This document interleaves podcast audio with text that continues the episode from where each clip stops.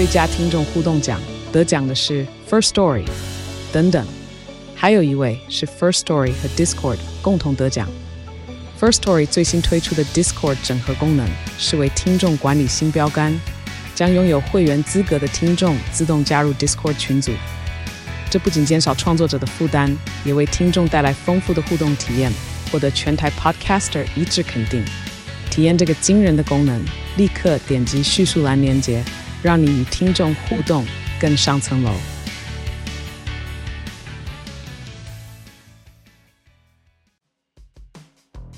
嗨，我是宝可梦。如果你喜欢今天的节目，也欢迎你先订阅我们的频道，然后也别忘了五星评价哦。今天的主题是宝可梦陪你读本书，服务革命。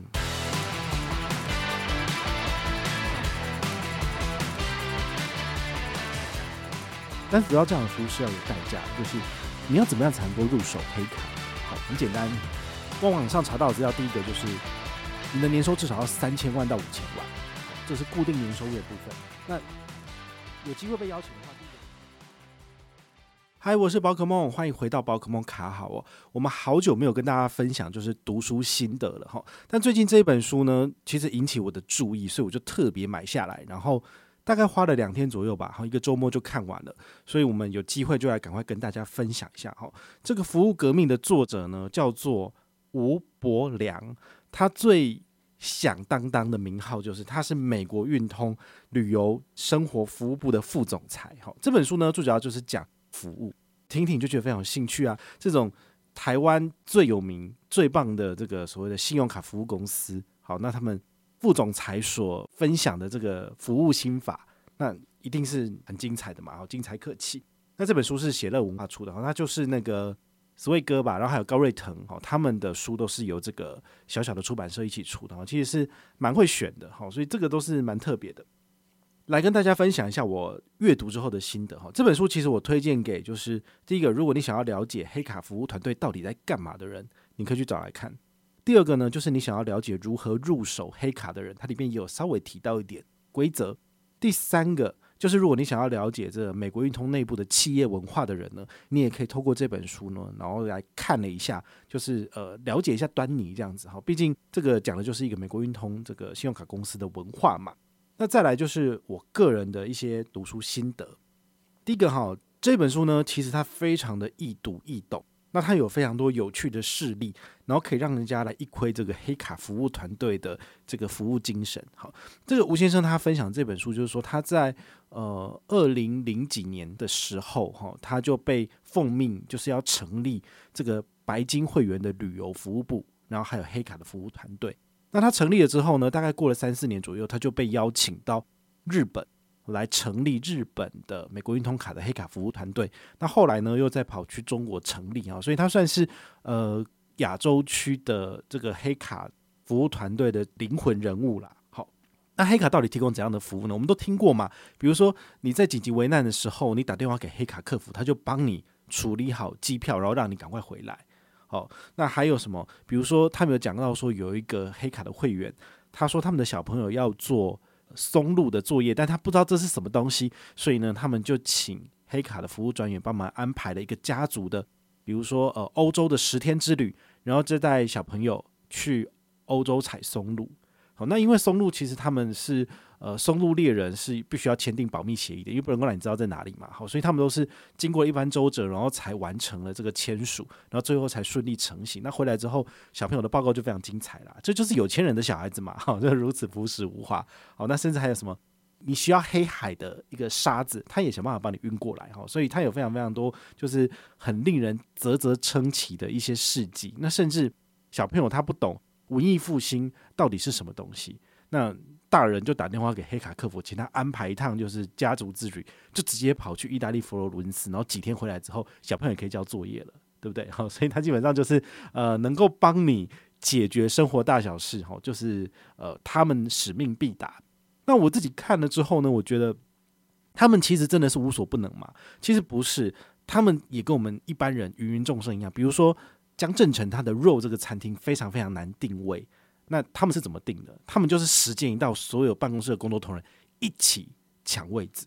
那位置抢下来之后呢，再提供给这个会员来去预约使用嘛。好，所以他们其实也都是用这种土法炼钢的方式去做。你要说他有什么多厉害的人脉，然后怎样去能够拿到那些特殊预约保留席，其实也不是这样子，而是土法炼钢的方式啊。但是我觉得这个就是精神可嘉的地方。那另外一个就是他们的服务为什么这么好？是大部分的客服，好，你提出要求之后，如果他觉得不是他分内应该要做的事情，或者是他觉得就是没有定位，他就跟你说不好意思，客满就没了。但是美国运通的团队他们不是这样子，他们会提供你第二选择，比如说，诶，那如果提早一天或者是往后一天，我们有这个位置，你愿意吗？对不对？所以他就会给你一些第二、第三选择部分，你就不会觉得，哎，怎么？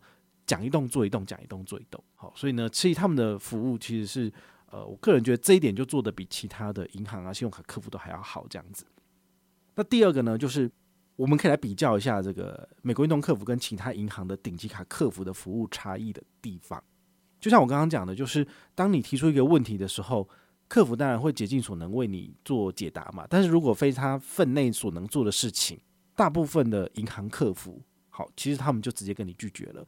为什么？其实这是跟我们国内的这种惯老板的心态是有直接关系的。因为，呃，这几年来经历的金融海啸风暴，然后还有前一阵子的这个疫情的关系，其实很多的银行为了要撙节开支，他都是直接把服务第一线的这些人员给直接裁撤掉了，因为这样子他能够最直接省成本嘛。对不对？可是你也知道，这个服务人员他们的培养是需要时间的。如果你把这些人才给直接 lay off 掉的话呢，他就直接去别的产业，或者他就直接去做什么美食外送，他就赚更多钱了嘛。他就不见得想要再回来这个位置。所以，当你就是比如说疫情复苏了，你要找新的人来接替这个客服的位置，你就会发现说，他们根本就是上线只会讨挨骂而已啊，对？很多问题一问三不知，然后就是不知应对什么的，要花多少时间去训练？那这本书里面，这个吴先生他就特别讲到说，他们光是一个黑卡的人员，专业的训练的人员，就至少要上线之前要先训练两个月。那训练两个月之后呢，上线还有一段很长的时间的磨合，他才能够就是呃自由的应对。这个部分其实真的是呃素质是是有差的。那很多的银行他们都有推出所谓的顶级卡，都直接想要跟美国运通对打。我当然是乐见其成，因为有竞争，消费者就有油水嘛。可是我自己使用了这么多顶级卡，我自己的经验还是差了一大截啦。好，最主要就是我们消费者如果有问题打电话给银行，是不是我们都希望能够秒接听？可是当你使用的是免年费的卡片、普通的卡片，你的电话等待时间都是四十分钟、五十分钟起跳。但这种事情绝对不会在美国运通这边发生。呃，曾经有段时间大概也是这样，那就是。呃，在疫情刚解封的时候，因为美国运通他们的人力其实呃有有稍微缩一点，但是呢，可能没有完全恢复。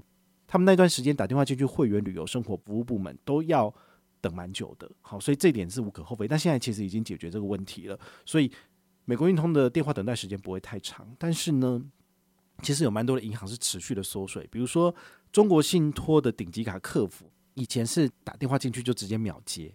但是现在的话，就是都直接给你转语音，然后呢，你的电话按键输入老半天，你还是找不到专人，最后就直接用什么智能客服就给你解决掉了。所以我觉得这个对呃消费者来讲，它是没有温度的。就是你把这些客服全部转成 AI，或者转成那些什么文字客服，消费者不会觉得比较满意，他们觉得就是省成本很烂，把我当做是普通人。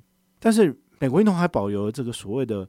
专人客服这个来服务，来帮你解决任何问题，或是帮你来做旅游预定这一块，我个人觉得它是有温度的，所以我愿意支付年费去做这件事情。但是大部分的银行都不想要去培养自己的客服团队，他们都是外包的，所以很多东西是一问三不知，然后你就会气到火冒三丈。我觉得这真的是差别是差蛮多的。那你可以看到，像台新它不是有出什么卓富无限卡？但是它的客服到底有没有跟上去？那花旗也有推出 City Prestige，他们自己本身的生活管家。但是这个东西呢，其实经过网友他们的测试跟网络上的分享，你就会知道他们其实都没有到位啊。就是说，你可能很多东西又再次外包出去，然后一问三不知什么的，那你就会觉得很气馁。就是我花了这么多钱，我花了两三万元年费，得到居然是这样子的服务。好，这时候你就会回来就觉得说，诶，那美国运通他们的客服其实真的是有差。好，这是差就差在这边这样子。好，那第三个心得就是，原来美国运通它是这样子盈利的，我们都知道它都要收年费，对不对？那你可能不愿意支付这个年费的部分，但现在你可能稍微知道说，好，美国运通卡死都要收年费的原因，就是因为这就是他们的薪水，这是他们的营收来源，就好像好事多，对不对？好事多会员就是要缴一三五零的年费啊，不然你就是不能够使用嘛。所以缴年费可以得到的东西就是所谓的服务然后，至少在美国运通这一块是这个样子的。但是这个东西呢，你没有办法，就是呃，他是一个活生生的人站在你面前跟你说他值多少钱，你这是看不出来的，因为这是一种。感受性的问题，好，他对你的服务很好，他帮你解决这个问题，其实你当下你是会非常非常开心的，对。但是这个东西呢，你没有办法量化成 KPI 或者是呃财务报表上面的一些数字。那老板会看到的是什么？就是啊，我这次的人事成本又多少钱？多少钱？多少钱出去都是养这些客服的关系，对。但是客户的服务满意度，他没有办法跟这些客服的薪水就是呃直接有勾搭上的话，其实台湾的这些老板他可能就觉得说，那就砍掉嘛。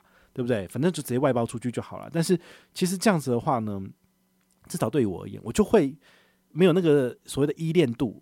如果这家银行的客服那么差，每次打电话进去我都气得半死，有机会我一定马上就逃离，我不会想要留在这边。所以我觉得人跟人相处其实还是会有所谓的人情味的部分。所以他们有特别提到，就是有些黑卡的会员啊，他们持有黑卡有时候不愿意剪卡的原因，其实有很大的部分原因是因为。呃，黑卡的客服其实对他们的服务都一直很好，那他就会觉得说，哎呀，万一要是我就是不缴年费了，那他不就服务不到我了吗？这样对他会不会有影响？所以他们就来想想之后，就决定还是继续缴十六万。哦，黑卡的这个入会费是二十万元，然后每一年的年费都十六万元。哦所以你就会思考说，哦，我的天呐，怎么那么贵？但是你要知道哦，这个黑卡的客服呢是 one by one。好，你有一位黑卡的会员，他就是有对应的一个客服。好，所以呢，那个就是你的所谓的全方位生活管家。不管你是要干嘛干嘛干嘛，任何光怪陆离的需求提出来之后，只要在台湾的法律合法的情况之下，他都会想办法帮你去弄到。他里面有分享一个案例，我觉得蛮有趣的，就是有一个黑卡会员呢，他跟他太太已经离婚了，但是呢，他真的很思念他太太带走的那只狗，但他不知道那只狗到底到底活得好不好，还是不是死了，所以他想要请黑卡会员帮忙做打听。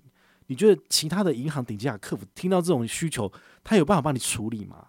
不可能嘛！你这东西你是要违法去做探听嘛？你也不可以去跟监啊什么的。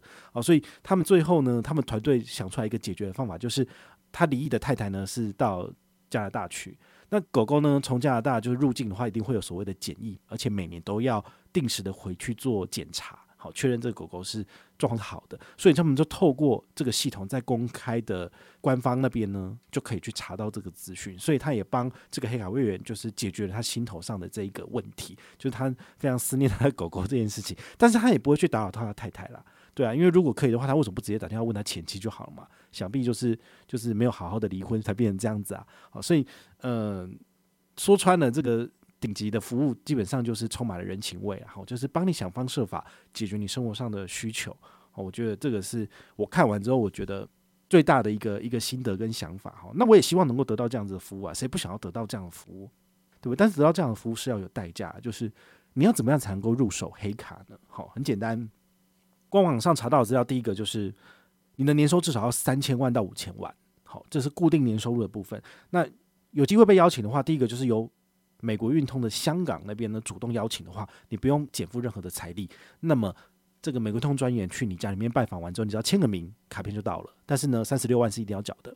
第二个呢，是由台湾的美国运通来主动邀请的部分，这部分呢，你就还是要检历你的财力证明，因为不是由呃，应该是亚洲区的总公司来做邀请的话呢，他们还是要经过审核。所以这一点呢，你。可能网络上听听，你就觉得有点不爽，就是都已经来邀请我了，还要叫我减负证明，要重新审核我，是瞧不起我嘛？然 后对，就是这样子。好，那第二种能够入手的可能性，就是请你先申请千丈白金卡，就所谓的大白。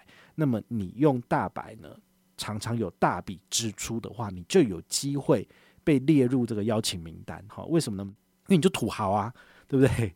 大白的权益。他基本上刷卡就是三十元一里，就还蛮差的。但是你还可以刷个几百万、几千万，他们当然会邀请你啊，因为这是共判啊，对不对？好，所以如果你想要入手黑卡的话呢，我个人觉得就是先申办大白，然后努力刷、认真刷，或者你的资产真的很多很多很多，那你就有机会可以受到邀请了。哦，不过我们话说回来哦，就是真的有需要用到黑卡吗？如果你是郭台铭，你是这种就是企业大老板的话，你是不是有自己的私人秘书？你要他干嘛，他就给你干嘛，而且还是二十四小时全方位直接在你身边贴身服务，提醒你行程的，对不对？你甚至你都有自己私人飞机，你怎么可能会需要美国运通黑卡汇集？你不需要啊，对啊。所以我觉得这个黑卡这个东西有很大的一部分是所谓的身份认同，就是你在国内你可能很有名，你是某个企业大老板。但是你出国之后没有人认识你，你要怎么去奠定你自己的呃，在别人第一眼的印象？因为这可能跟未来你能够得到的服务是有很大的关系的，对，把你黑卡拿出来，你就知道说哦，你是美国运通认证的有钱人，对不对？所以呢，他还是有一点这样子的用意所在。对于有钱人来讲，他们的资产几千亿、几兆的，他哪有差这个一年十六万的免费？其实没有差啊。好，所以我觉得这个是大家可以去思考的一点。好，但是会听我们节目的还有我自己。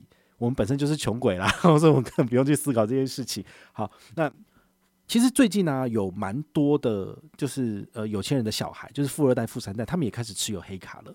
对于美国运通来讲的话，这其实是一个呃所谓的危机，也就是说，他们以前来对待这些四十岁、五十岁以上的这些老黑卡持卡人所使用的那一套，其实已经不管用了。对，因为早先的这些人年纪比较大的。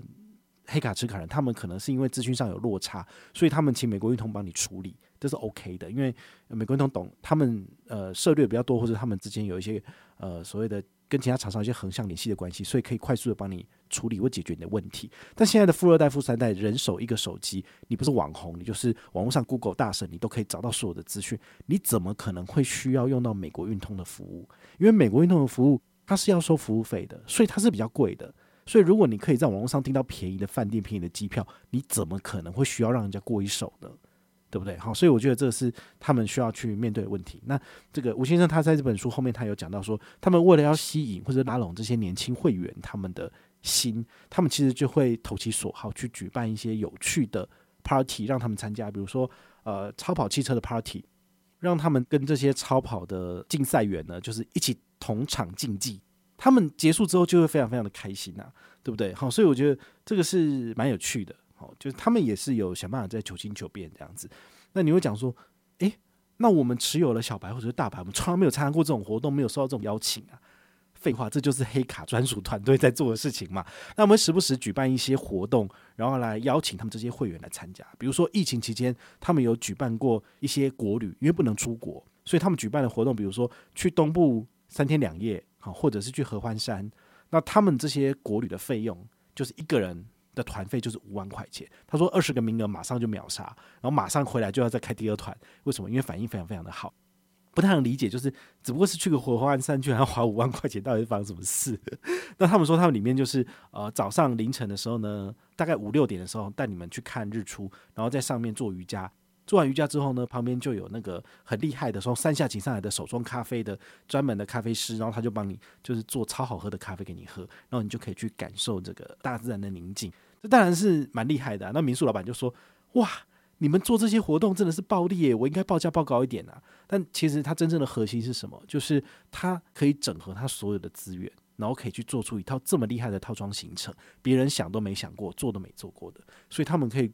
专攻这个顶级国旅的部分嘛，那现在因为疫情已经过去了，所以大家又可以全世界到处跑了，谁还需要谁还稀罕留在台湾呢？因为说真的，国旅真的是不便宜哈。我们可以重新来 review 一下，我从疫情开始的时候，我就开始有在国内住宿跟国内旅游。我去住垦丁夏都，一个晚上多少？一万五。这个钱呢，你已经可以跑去住巴厘岛的五星饭店了。对啊，那我为什么要在垦丁住呢？为什么不去巴厘岛？这就是我我我在思考东南亚的这些五星饭店，甚至超五星饭店，他们的价格真的不贵，然后你可以享受到的服务真的是非常非常顶级的。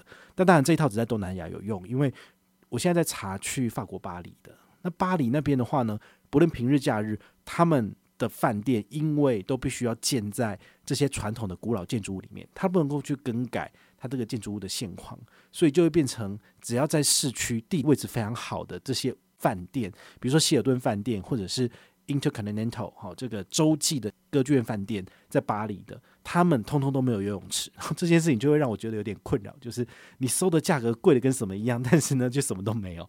所以呢，你如果要把钱花在刀口上面的话呢，我个人觉得选择东南亚来做五星饭店或是超五星饭店的住宿是 CP 值非常高的。那我再怎么样，我都不会选择在台湾入住，因为台湾的话真的是国旅太贵了，贵到让我就是匪夷所思。而且我宁愿去日本，我宁愿去泰国，我也不想要留在台湾里面做国旅啊，因为它那个价格实在是不合理。好，唯唯一我觉得最顶级，我还比较愿意出这个钱的，就是韩碧楼。对，但是涵碧楼的价格呢？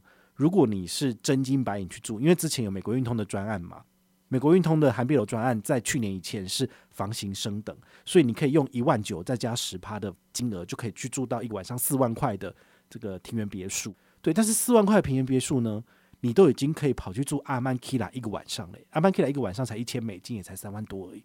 你怎么可能会想要花三万块钱住在涵碧楼，而不是住在阿曼 Kila 呢？